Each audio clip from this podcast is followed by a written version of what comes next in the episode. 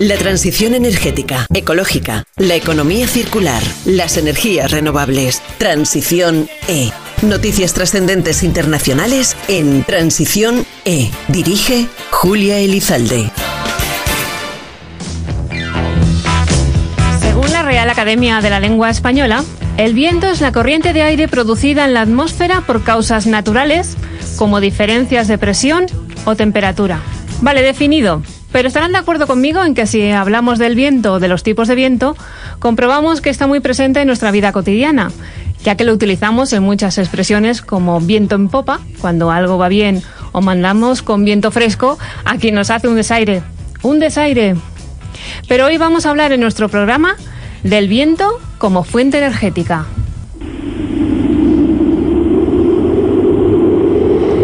Bienvenidas, bienvenidos a Transiciones.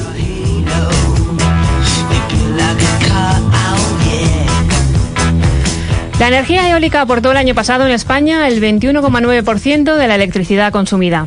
Y si la comparamos en relación a la aportación de las tecnologías renovables, la eólica ha aportado el 49,7% del total, siendo la primera tecnología de las renovables, seguida de la hidráulica con un 27,7% y la solar fotovoltaica con 13,8%. Hoy vamos a entender mejor cómo funciona. Para ello contamos eh, con la participación en nuestro programa como invitados de Juan Virgilio Márquez, director general de la Asociación Empresarial Eólica. Hola, ¿cómo estáis? Y de Antonio Ugarte, director del Departamento de Energía Eólica de CENER, Centro Nacional de Energías Renovables. Hola, buenos días. Bueno, hablamos de viento, de esa fuerza que tiene el viento.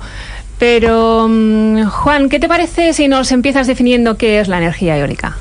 Bien, pues, pues la energía eólica es la capacidad que tiene una serie de, instrumentos, máquinas, tecnología para convertir el viento, que es energía cinética, en energía eléctrica. Y esa energía eléctrica luego se inyecta a la red y esa energía eléctrica se consume por todos los hogares en nuestro país.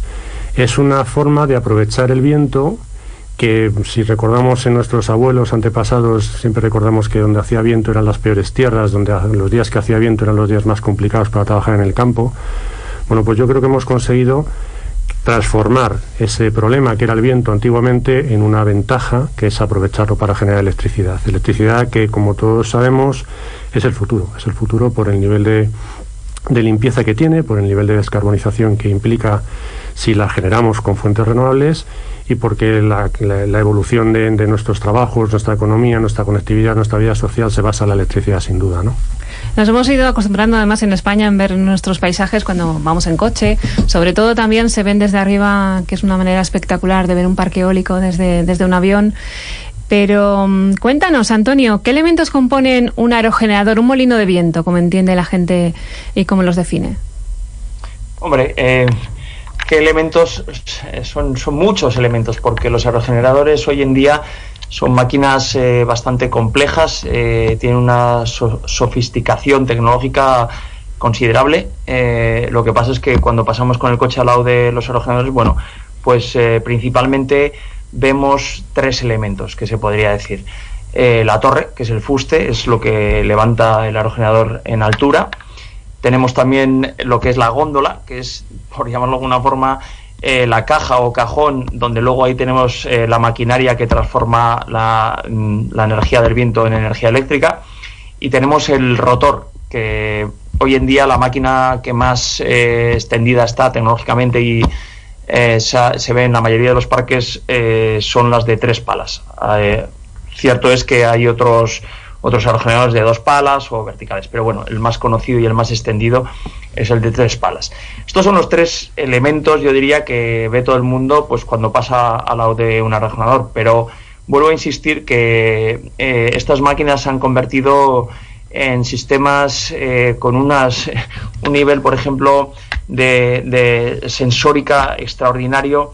Eh, tienen toda una serie de telecomunicaciones, se pueden operar remotamente eh, entonces, lo que, bueno, como ha dicho antes Juan, están eh, conectadas a la red eléctrica y por lo tanto también tienen que dar una serie de servicios, tienen un sistema eléctrico muy complejo también.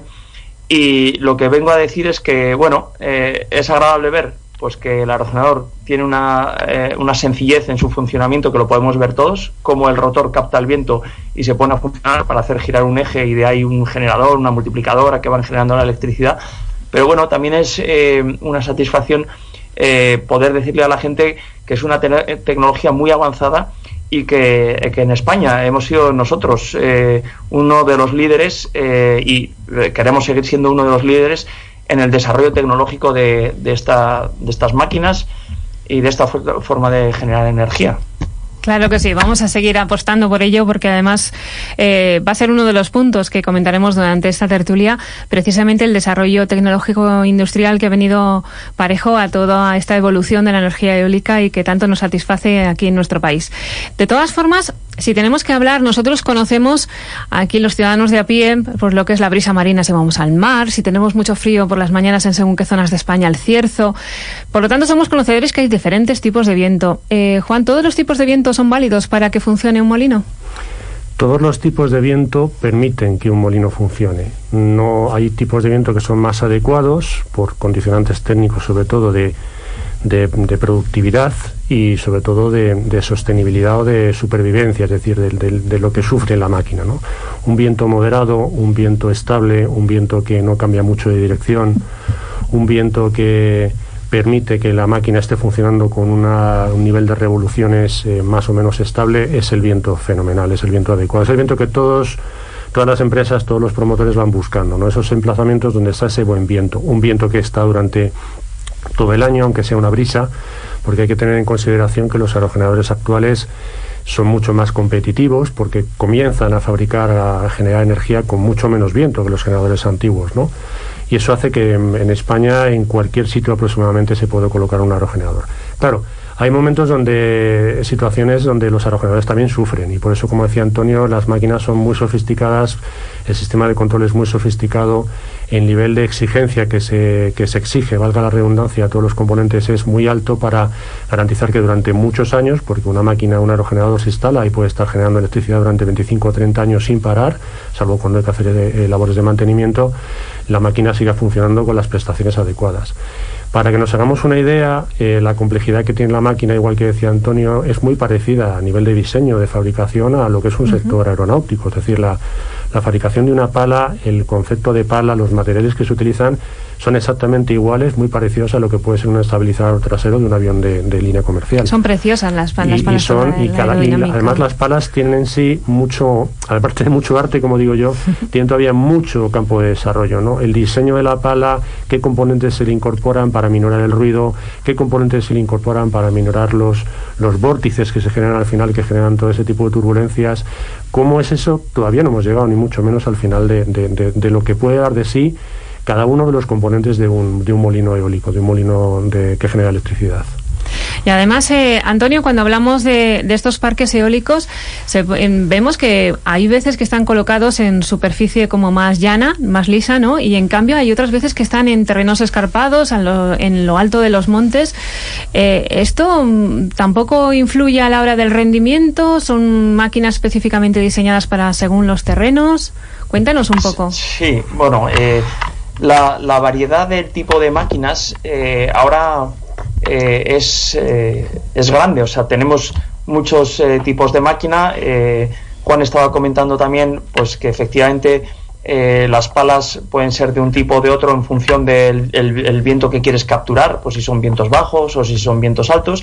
Y los terrenos también condicionan el tipo de viento con el que te encuentras. Entonces, por llevarlo un poco al extremo y que, entendamos todos, cuando nos vamos a zonas que son muy llanas y muy abiertas, sin montes eh, y sin obstáculos, pues normalmente tenemos unos vientos bastante constantes eh, y digamos eh, que son homogéneos, que tienen, generan poca turbulencia. Pues porque como no hay obstáculos, pues bueno, pues ahí el, viento corre de una forma homogénea y sin generar esas, esas turbulencias que sí nos encontramos cuando vamos ya a zonas eh, montañosas o donde tenemos eh, otro tipo de obstáculos que pueden ser, eh, incluso hoy en día nos autogeneramos en el sector obstáculos, como puede ser que yo estoy en una zona llana, pero aguas arriba tengo un otro parque eólico. Entonces, todo esto lo, comento porque eh, la diferencia que hay entre los terrenos o los obstáculos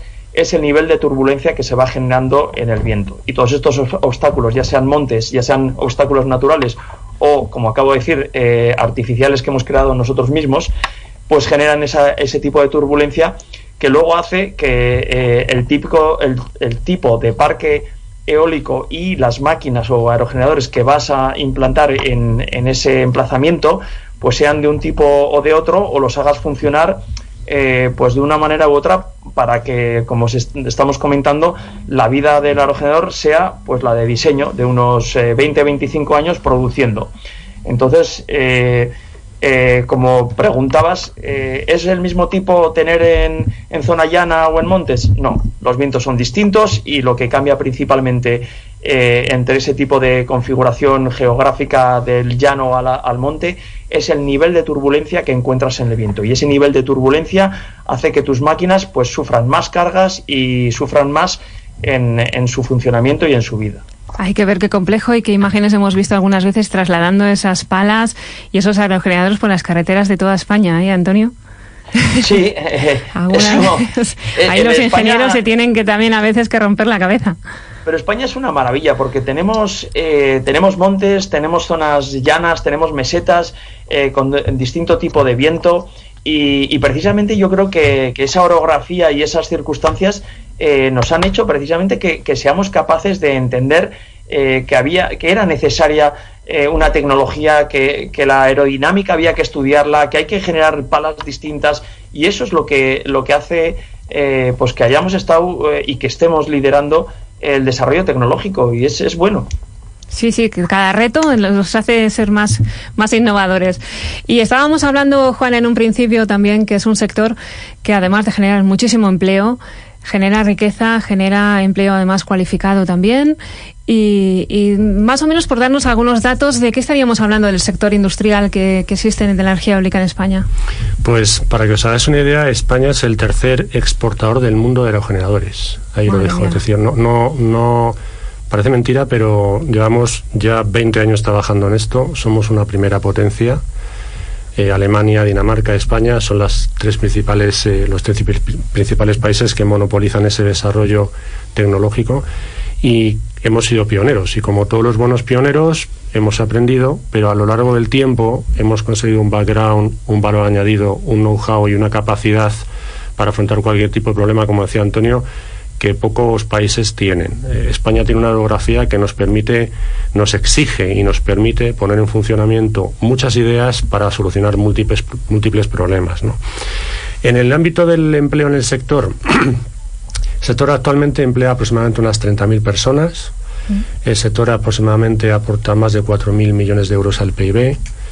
Es un sector estratégico desde el punto de vista industrial. Eh, nosotros en España tenemos la suerte de tener el 100% de la cadena de valor de la eólica, es decir, desde el desarrollo del primer estudio en un papel con un ordenador que se puede hacer para valorar si se puede poner o no un parque eólico en un determinado emplazamiento, la medición, todo lo que son las actividades de consultoría, ingeniería, desarrollo de proyectos, construcción y fabricación de todos los componentes.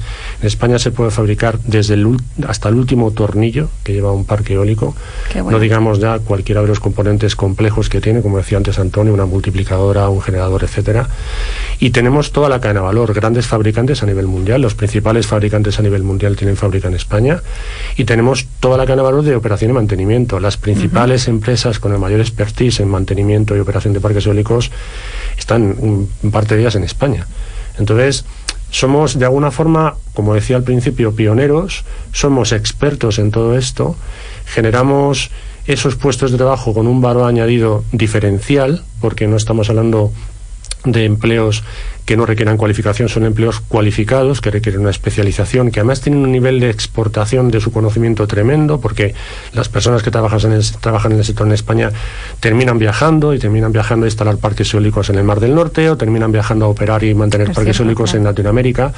Y eso es un, eso es un valor añadido. Eso es un valor añadido que hace que el futuro del empleo, teniendo en consideración, además, estamos en la transición energética, la tecnología eólica va a ser una de las referentes, es la protagonista sin ninguna del mix eléctrico en los próximos 10 años, y el empleo que va a generar, que se puede duplicar perfectamente en los próximos 10 años, va a ser empleo de calidad. Empleo que va a tener ese nivel de satisfacción de decir, oye, yo estoy haciendo algo que mejora el mundo en el que estoy y que encima estoy manejando una tecnología que no lo puede hacer cualquiera. Eso es algo muy importante.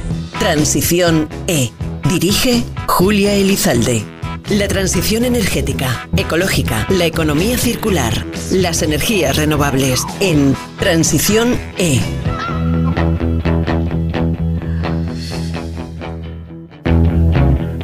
Hola, buenos días. Mi nombre es Jaime Murillo. Trabajo como responsable de varios parques eólicos en Aragón para la empresa EDP Renovables y desde aquí os quiero enviar un cordial saludo a todos los oyentes del programa Transicione. La transición energética, ecológica, la economía circular, las energías renovables. Transición E. Noticias trascendentes internacionales en Transición E. Dirige Julia Elizalde. Antonio, cuéntanos, eh, ¿cómo se planifica? ¿Qué se tiene en cuenta a la hora de diseñar un parque eólico? ¿Cómo se elige el emplazamiento? Cuéntanos un poco. Hombre, eh, aquí hay ya muchos factores, eh, porque al principio, al principio, la buena gente lo que hacía era ver dónde, dónde había viento y ahí intentaban construir un molino de viento pues para moler el trigo. Pero bueno, eso ya fue hace muchos años y, lo digo porque en aquel entonces, pues bueno, eh, lo que querían era moler trigo, pues el de la comunidad o el que fuese, pero hoy en día hay una serie de factores también eh, financieros y económicos que, influyen y que hay que tenerlos en cuenta desde el principio. ¿Y cómo influyen o por qué meto esta variable? Bueno, porque al final eh, esto es una fuente de energía, pero hay que darse cuenta que hay gente que apuesta por ella y, tiene que hacer inversiones eh, y las inversiones pues normalmente tienen que ser recuperables porque si no son recuperables pues nadie quiere invertir. Y por lo tanto, eh, cuando te planteas qué tipo de parque o cómo lo vas a instalar, pues eh, empezás a decir, oye, ¿dónde lo vamos a instalar? ¿Cuál, cuál es ese emplazamiento que nos va a dar los vientos que necesitamos? Pues bueno, hay, un, hay también toda una ciencia que es la evaluación del recurso, del viento, en la que se mide eh, qué viento hay en, eh, en, esa zona o en ese área. Eh, se mide, incluso se estima, o sea, porque a la hora de determinar si quiero estar en un emplazamiento o en otro, en un lugar o en otro, en un monte, en un valle, uno puede poner unas torres que hay ahora meteorológicas, ahora ya hace años, unas torres de medición y bueno, como mínimo mides durante un año para ver el viento que, hay allí. Pero bueno, muchas veces quieres hacer proyecciones porque, como hemos dicho antes, estas máquinas tendrán que estar, estos aerogeneradores tendrán que estar produciendo durante 20-25 años. Eh, y hoy en día, pues hay las herramientas de simulación que te llevan a hacer eh, un escenario en el que eh, examinas y estudias el, el viento que vas a tener durante 20 años con mayor o, menor precisión, pero que sí que te hace una estimación mucho más, digamos, completa de lo que podía ser antaño y con eso eh, determinas si, si, ese emplazamiento pues va a tener viento suficiente eh, pues para que los aerogeneradores produzcan. Ahora bien, eh, uno dice, bueno, y como que lo hemos comentado antes, ¿y valen todos los vientos? Pues sí, en principio sí, pero depende del viento que tienes en ese emplazamiento, pues eh, podrás tener un tipo de aerogenerador o otro tipo de aerogenerador, con una tecnología más resistente, menos con un rotor más grande para capturar eh, más superficie de viento porque a lo mejor los vientos son bajos, o necesitas eh, otro tipo de, de rotor y palas más resistentes porque los vientos son más turbulentos. Entonces, bueno, por eso digo que eh, esto no son tres pasos que se dan así, sota caballo rey y ya me planifico el parque. Entonces, por eso digo que a la hora de, eh, evaluar el recurso, el viento, pues hay, hay mucha tecnología y es, eh, es un punto bastante crítico que hay que tener en cuenta. y lo tienes que combinar sabiendo el tipo de tecnología de aerogenerador que puedes disponer para, para poner en, en ese emplazamiento y con esos vientos. Pero no quiero dejar de comentar también eh, que hoy en día, eh, claro, hemos ido aumentando el número de parques, el número de fuentes de generación de energía y todo esto hay que volcarlo, eh, hay, que, hay que hacerle llegar al usuario, a los hogares, hay que hacerlo llegar. ¿De qué forma? Pues a través de la red eléctrica que disponemos. Eh, y claro, eh, si yo creo un parque nuevo, lo tengo que conectar a la red y para conectarlo a la red, pues normalmente voy a lo que se llama un nudo o una subestación en la que, bueno, pues los cables que salen de los aerogeneradores de la subestación, los conecto. ¿Y dónde están esos nudos? Porque claro, eh, uno ve un monte y dice, ah, pues habrá una subestación ahí al lado. O no, o no. puede que ese punto de conexión a la red eh, pues esté a varios kilómetros. Y por lo tanto, eh, los puntos de evacuación cada vez se están convirtiendo en, en un factor clave para determinar dónde puedo poner yo un, un parque y de qué capacidad. Eh, porque estamos hablando también, oye, ¿qué, voy a poner? ¿Dos máquinas de 2 megavatios? Y bueno, pues eh, hay gente que tendrá proyectos pequeños, pero hoy en día se hacen proyectos pues bastante grandes de 200, 300 megavatios. Y claro, de repente enchufar 300 megavatios a la red, pues supone un reto. Y, y, hay que buscar esos puntos de conexión que cada vez se convierten, eh, pues bueno, como he dicho, en una cuestión crítica y que hay que estudiar con mucho detenimiento. Entonces, bueno, luego hay muchas más otras cuestiones. Eh, el medio ambiente es una cosa que también eh, se tiene muy en cuenta porque eh, digamos que el emplazamiento de un parque eólico en un principio intenta respetar y respeta lo que son todas las restricciones medioambientales pues para que sea sostenible no solo en la emisión de CO2 pero también que su instalación pues dañe lo menos posible y sobre todo que no dañe zonas que estén, eh, por supuesto, protegidas. Que respete el entorno eh, natural, ¿no? En el que se encuentran, claro. Entonces, bueno, dejo estas ideas aquí, que hay muchas más, pero yo creo que estos tres primeros pasos eh, son fundamentales. Estamos, antes mencionábamos también el transporte, incluso antes de llegar al parque, nosotros vemos los aerogeneradores ahí instalados, pero el transporte, la instalación, eh, cómo se diseña, estamos escuchando de, eh, según nos explicaba Antonio, eh, un parque, cómo se evacúa eso a la red. Madre mía, esto parece más complejo de lo que simple vista cuando pasamos justo con el, con el coche y decimos, mira qué bonito un parque eólico tiene, ¿no? Y Juan, es mucho más complejo. Sí, sin duda. Realmente el proceso de, de desarrollo de un parque eólico en España lleva varios años. No, no, no, no se trata de hacer un estudio y al año y pico ya podemos poner el parque. Tiene un estudio evidentemente de recurso, luego tiene una parte súper importante, súper extensa y súper meticulosa de análisis de impacto ambiental, donde se tiene que hacer un estudio de un año completo de, lo que ya se llama avifauna, es decir, se, durante un año completo se miden todas las especies que hay en el parque, en, la ubicación que entendemos dónde va a haber el parque y evidentemente todo eso se analiza para que tenga un impacto ambiental mínimo, no solo avifauna, no solo pájaros, no solo eh, fauna terrestre, sino también quirópteros, es decir, murciélagos, eh, todo lo que son invertebrados, todo lo que son anfibios, todo lo que son peces, porque efectivamente el proceso de construcción de un parque tiene un proceso de una fase de construcción donde hay que abrir caminos, hay que llevar maquinaria, hay que transportar palas, como tú bien decías, Julia, y entonces al final al final es un proceso complicado que en España te puede llevar perfectamente cinco o seis años, tranquilamente, ¿no? Y donde intervienen muchas personas, muchas personas expertas, ¿no? Que velan porque cada una de estas partes y cada de estas fases se hace con total respeto a lo que se tiene que conseguir, que es incorporar energía verde y generar beneficios a todos. Se analizan los temas de impacto social, de impacto socioeconómico, se analizan los temas de impacto visual, es decir, lo que es el paisaje. Hay metodologías específicas para analizar que un parque en determinada ubicación no afecta al paisaje. Se llega incluso a, cambiar y aplicar diferentes pinturas y sin ninguna duda se utilizan pinturas específicas en algunos casos para minorar ese impacto en el paisaje. Incluso se están probando tecnologías de nuevas pinturas para que la afección a los pájaros, por ejemplo, sea menor. Es decir, eh, uno no pone un parque eólico donde uno quiere, uno pone un parque eólico donde puede. Y ese parque eólico donde uno puede ponerlo tiene que ser rentable, es decir, tiene que generar electricidad, tiene que haber un recurso mínimo.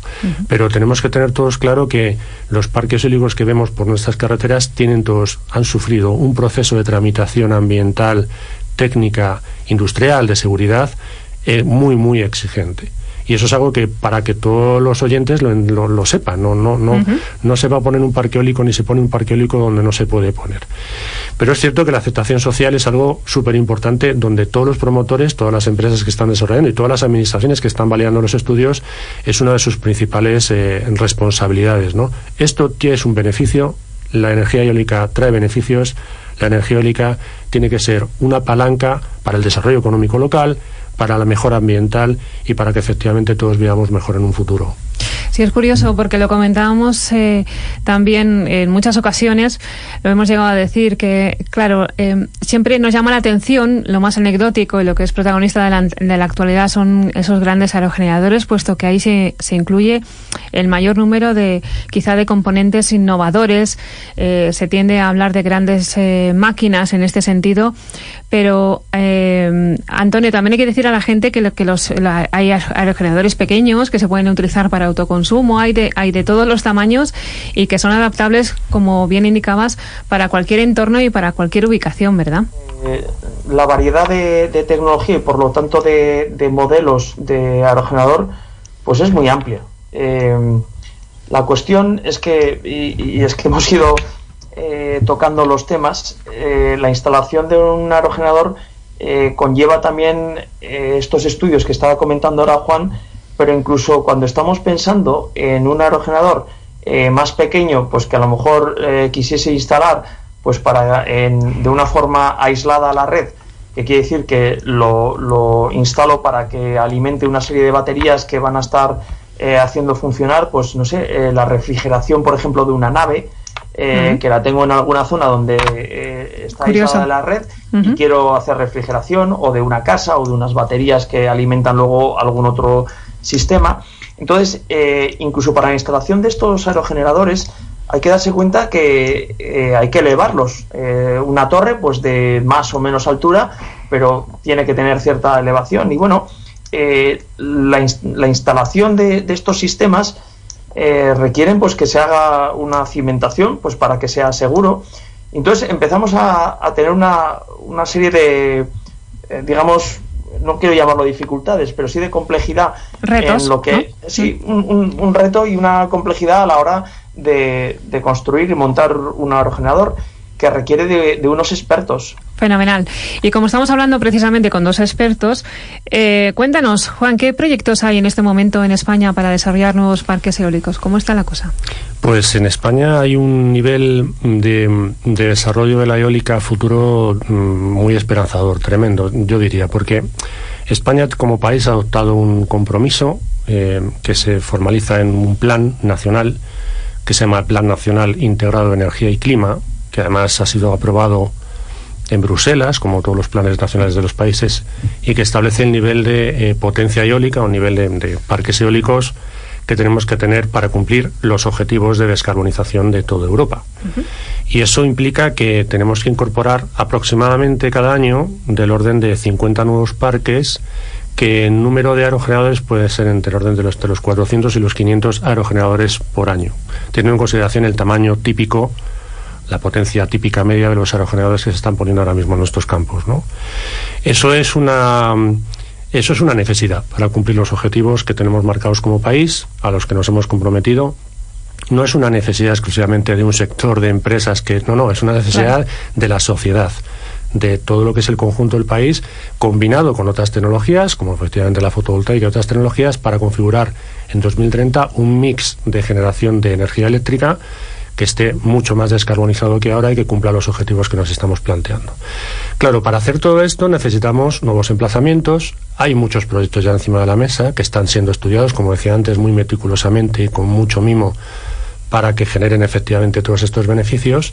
Y hay determinadas zonas en España que históricamente han sido más eólicas que otras y que en un futuro pues seguirán protagonizando, ¿no? Castilla-León, es la primera comunidad que hay en España en términos de potencia instalada, es una, todos los que conocen Castilla es tierra de campos, tierra de buen viento, tierra de espacio, de, distancias, Castilla-La Mancha, eh, Galicia, por el, componente del viento, Aragón, se está posicionando ahora mismo muy potentemente como, como, como comunidad que está trayendo mucho parque eólico, el, todo lo que es el, viento que, que, sopla en aquella zona, ¿no? que viene desde el norte. Em, en definitiva, hay muchos lugares en España donde se puede desarrollar eólica. Ahora mismo hay mucho proyecto encima de la mesa y lo que tenemos que incorporar es, es más o menos del orden de 50 parques nuevos al año. Pero claro, hay que tener en consideración otro componente y el componente de que los parques antiguos tienen un nivel de vida útil, ¿no? no duran para siempre, ¿no? Y estos parques antiguos en algún momento hay que pararlos transformarlos en un parque nuevo. ¿Y eso qué implica? Es lo que se llama en el argot técnico la repotenciación donde tenemos un parque eólico antiguo en los mejores emplazamientos, porque históricamente hace 20 años quien ubicó un parque en Galicia en el mejor sitio era porque en aquellos momentos era donde mejor soplaba el viento y donde con la tecnología que había en aquel momento era fácilmente captable ese viento y económicamente viable. Pero claro, ahora con la nueva tecnología se habilitan muchos más sitios, ¿no? Los uh son más grandes que los antiguos y entonces estamos viendo casos muy paradigmáticos de parques eólicos que se han repotenciado donde había, por ejemplo, 70 máquinas, 70 molinos y se han transformado solo en siete, ¿no? Con la misma potencia sumada por todos, Fíjate. pero generando el doble de energía, porque estos molinos nuevos entran a funcionar con mucho menos viento. Eso es una tendencia que el sector y que todo lo que es el conjunto de empresas que trabajamos en el sector está analizando y que poco a poco se va a poner en funcionamiento. Y luego hay otro componente súper atractivo, súper importante y que además tiene, como digo yo, un sex appeal tremendo que es la eólica marina. Sí, de eso hablaremos en el siguiente bloque. La marina es una oportunidad tremenda, así que yo creo que es un punto que a todo el mundo le va a gustar y que es, otro, es otro paradigma tecnológico con otra complejidad. Transición E. Dirige Julia Elizalde. La transición energética, ecológica, la economía circular, las energías renovables en Transición E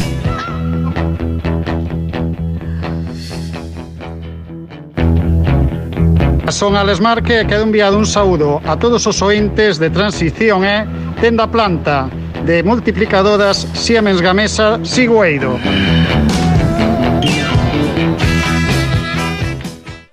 La transición energética, ecológica, la economía circular, las energías renovables. Transición E. Noticias trascendentes internacionales en Transición E. Dirige Julia Elizalde.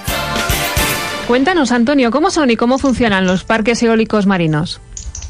Eh, ¿Cómo funcionan? ¿Cómo son?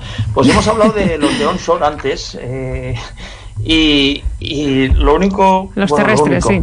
Decimos onshore para, hablando de los terrestres y me sale la típica expresión que iba a decir, lo único que cambia es que vamos al mar. Y ese único que cambia de ir al mar... Nos vamos a mojar, como quien dice. Sí, pues es todo un reto ir al mar. Eh, yo estoy seguro que tenemos muchos eh, oyentes que tendrán pues como afición o incluso algunos eh, como profesión eh, el mar en sus distintas formas y maneras y todos los que han estado en contacto con el mar saben que es casi otro mundo y tienes que entender qué es el mar y lo que te exige el mar. Entonces, em, pensar que cogemos la tecnología que acabamos de describir, lo complejo que es, todo lo que hemos evolucionado, todos los estudios, todas las tramitaciones, todo lo que acabamos de hablar, el transporte que nos has dicho varias veces de las palas, y decimos, oye, me voy a ir al mar. Bueno, pues hombre, el que lo que acaba de decir, el que conoce lo que es el mar, eh, pues dirá, pues chico, no sé si te has vuelto loco o, realmente... ¿Qué necesidad? Eh, que suelen decir a veces, ¿no? ¿Qué necesidad? sí, eh, sí, ¿qué necesidad? Pues mira, ahí está, ahí está parte de, la respuesta. ¿Qué necesidad? Pues, ¿por qué ir al mar? No, porque tengo mucho espacio. Bueno, sí, ¿qué? tienes mucho espacio, pero ¿por qué? Pues porque el viento en el mar, que lo hemos comentado antes, normalmente es muy bueno en, el, digamos, en el formato que he estado describiendo de turbulencia homogeneidad, pues al no haber obstáculos, eh, se suelen eh, formar unos vientos eh, constantes, homogéneos, de poca turbulencia, con muchas horas anuales de viento. Y entonces diría, bueno, pues es un emplazamiento, es un lugar bastante idóneo para poner un parque eólico. Sí, desde ese punto de vista del recurso, sí. Pero seguimos teniendo prácticamente las mismas dificultades que hemos estado hablando, o los mismos retos, digamos, que hemos estado hablando en el onshore, en tierra, pero ahora además eh, nos encontramos en un elemento en el que de alguna forma ese aerogenerador lo tenemos que dejar en esa posición que estamos diciendo que queremos que, esté para captar el viento. Y entonces, eh, ¿cómo ocurrió? ¿Cómo fue la evolución? Pues, ¿cómo fue la evolución? En mares, digamos, o en zonas de mar en las que había relativamente poca profundidad y ya eh, existía una experiencia en cómo hacer instalaciones en el mar. Eh, las instalaciones eh, petrolíferas y de gas pues ya tienen muchos años. Hay mucha tecnología que se ha desarrollado en torno a este sector. Entonces, digamos que no hemos llegado en la eólica a descubrir nada nuevo en ese sentido desde el punto de vista de cómo hacer instalaciones en el mar. Eh, entonces, eh, hubo algunos países, por ejemplo, en, eh, los países nórdicos, diría Dinamarca sobre todo, en el que tuvieron mar de poca profundidad, y poca profundidad estamos hablando entre 20, con mucho 25 metros, en el que decidieron instalar los primeros aerogeneradores pues con lo que se llama el monopilote, el monopile, eh, que en definitiva es un fuste, eh, como estaba hablando de la torre que vemos en, tierra, pues eh, de alguna forma prolongas ese, esa torre en el monopilote que lo incrustas en el fondo marino. Incrustas, y perdonarme la frase, pero es para que nos entendamos todos, eh, que es una forma... Es muy visual, eh, sí. Sí, de introducirlo en el fondo marino y que se quede anclado. Eh, hoy en día eso ha ido evolucionando y ahora se consigue hacer instalaciones en mayores profundidades, incluso con sujeción al fondo marino. estamos viendo que hay soluciones que se llama, por ejemplo, el jacket, que es una construcción eh, digamos, eh, de celosía con una serie de estructuras eh, reforzadas y que puedes llegar incluso a instalar este tipo de sistemas anclados al, bueno, o sujetados al fondo marino hasta 60 o incluso alguno he visto de 70 metros y, luego tu aerogenerador.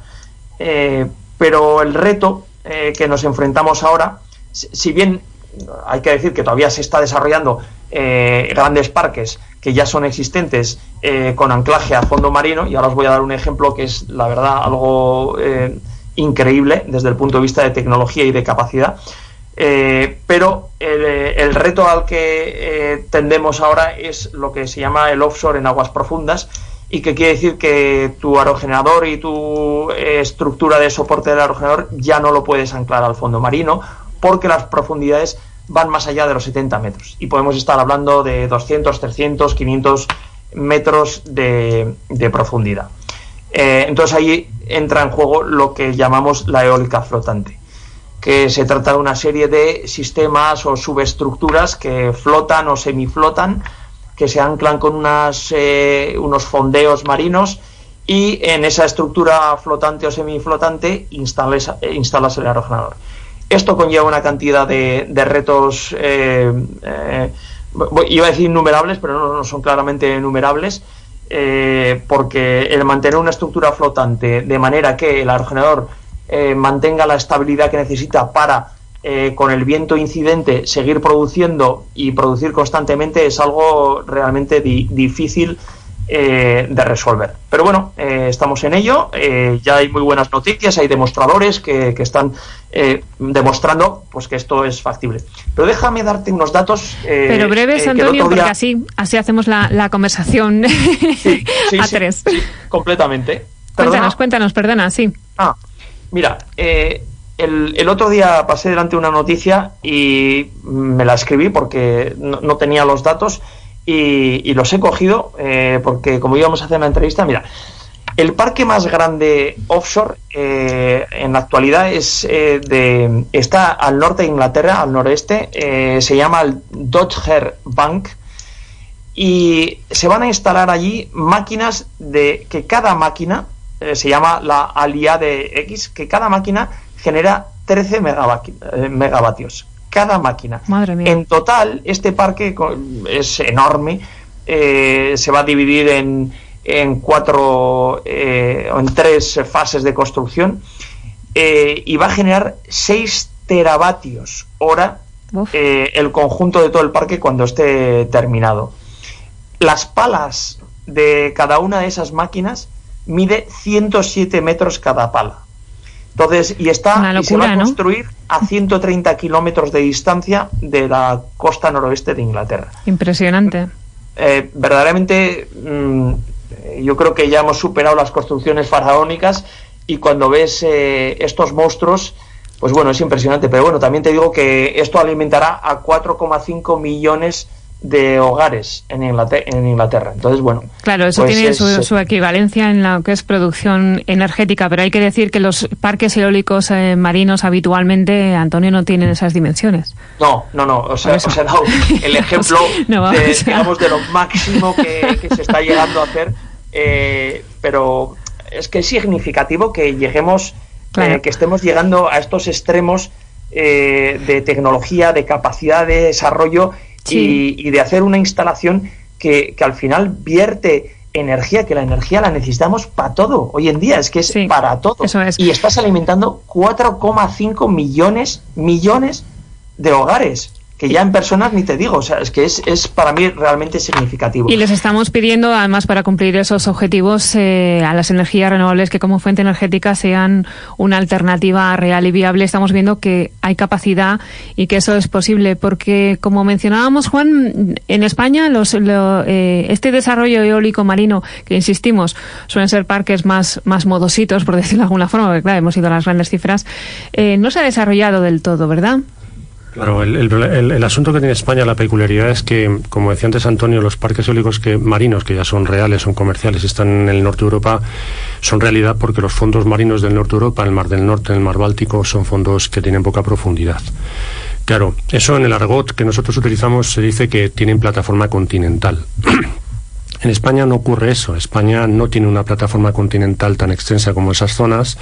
Los mares son más profundos cuando coge un barquito uno y, se mete 15 millas en, un barquito en Denia, por ejemplo, en cualquier sitio, en vez de 15 millas hacia el mar, tiene profundidades de más de 60, 70, 80 metros. Y eso hace que la solución que se ha podido ver durante todos estos años de la que hablaba Antonio, en España no haya sido viable, porque económicamente no era viable. Pero aparte de todo esto, y por lo que estamos, evidentemente, apostando en España desde el punto de vista de la tecnología flotante. Nosotros creemos que en España hay una oportunidad que hay que aprovechar para desarrollar un hub de, fabricación de toda la cadena de valor de la eólica marina flotante y hay algunos entornos privilegiados donde pueden ser realidad estos parques eólicos marinos flotantes en el medio plazo. No estamos hablando de megaparques, pero estamos hablando de parques que también tienen que ser, eh, tienen que estar en consonancia con la necesidad que tiene nuestro país. Nosotros tenemos mucho terreno todavía en tierra y hay que eh, buscar ese equilibrio entre el desarrollo de la eólica marina, que es una oportunidad industrial, y el seguir trabajando en la eólica terrestre. Pero para que os hagáis una idea, España ya es una referencia a nivel eólica marina. La eólica marina para España sigue siendo, sigue siendo una prioridad. Industrialmente nuestras empresas fabrican y exportan componentes a todo el mundo, pero a nivel de desarrollo de tecnología España es el primer país del mundo, el primer país del mundo en desarrollo de prototipos de eólica marina flotante, por delante de Japón, o Estados Unidos, por ejemplo. Es decir, España es líder mundial en el desarrollo de tecnología marina flotante, desarrollo de flotadores, que llamamos en el argot, de estructuras de flotación, que como decía Antonio, eh, implican una complejidad no solo en la fabricación, sino en la operación y mantenimiento de los parques eólicos marinos respecto a los terrestres, muchísimo mayor. Claro, no es lo mismo la solución para ir a montar un parque, transportar una pala, con un camión complejo, transporte muy complicado en una zona boscosa, en un alto de una montaña, que tiene su complicación y es mucha, que transportar esa pala en el mar y montarla en el mar. No tiene nada que ver, cuando hablamos de operación y mantenimiento, que el equipo de los retenes de operación y mantenimiento de los técnicos que van a un parque eólico en tierra, que se desplazan en sus furgonetas, en sus camiones, que tienen sus equipos, que entran por una puerta directamente bajándose de un camión y suben por un elevador a un molino que no se mueve, porque no se mueve, que lo hagan en un molino flotante, donde las torres son de más de 100 metros y donde el molino se mueve. Es decir, es un reto tecnológico tremendo. Pero como decía el presidente Kennedy, es decir, nosotros no nos fuimos a la Luna porque fuera fácil, fuimos porque era difícil. Y en este caso, para nosotros el nivel de dificultad va asociado al nivel de valor añadido.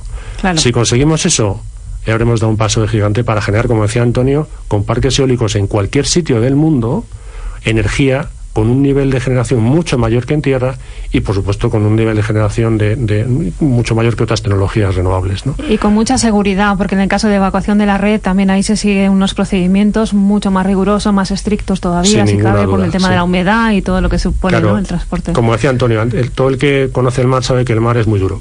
Y, y estar 25 o 30 años mm, ubicado en el mar generando energía eléctrica es duro. La sostenibilidad, la supervivencia, todos los equipos, todos los tratamientos, desde las pinturas, los sellamientos, todo, absolutamente todo tiene que estar preparado para ambiente marino, que es muy corrosivo. Y, y todos los medios que se utilizan para que esos parques sean una realidad y sigan funcionando 25 años tienen que estar pensados en el ambiente marino. Barcos, tripulaciones, sistemas, todos los sensores, la sensórica que necesitamos. Es decir, es un mundo totalmente em, totalmente diferente, mucho más exigente, pero es el futuro, ¿eh? no nos equivoquemos. Transición E. Dirige Julia Elizalde. La transición energética, ecológica, la economía circular, las energías renovables en Transición E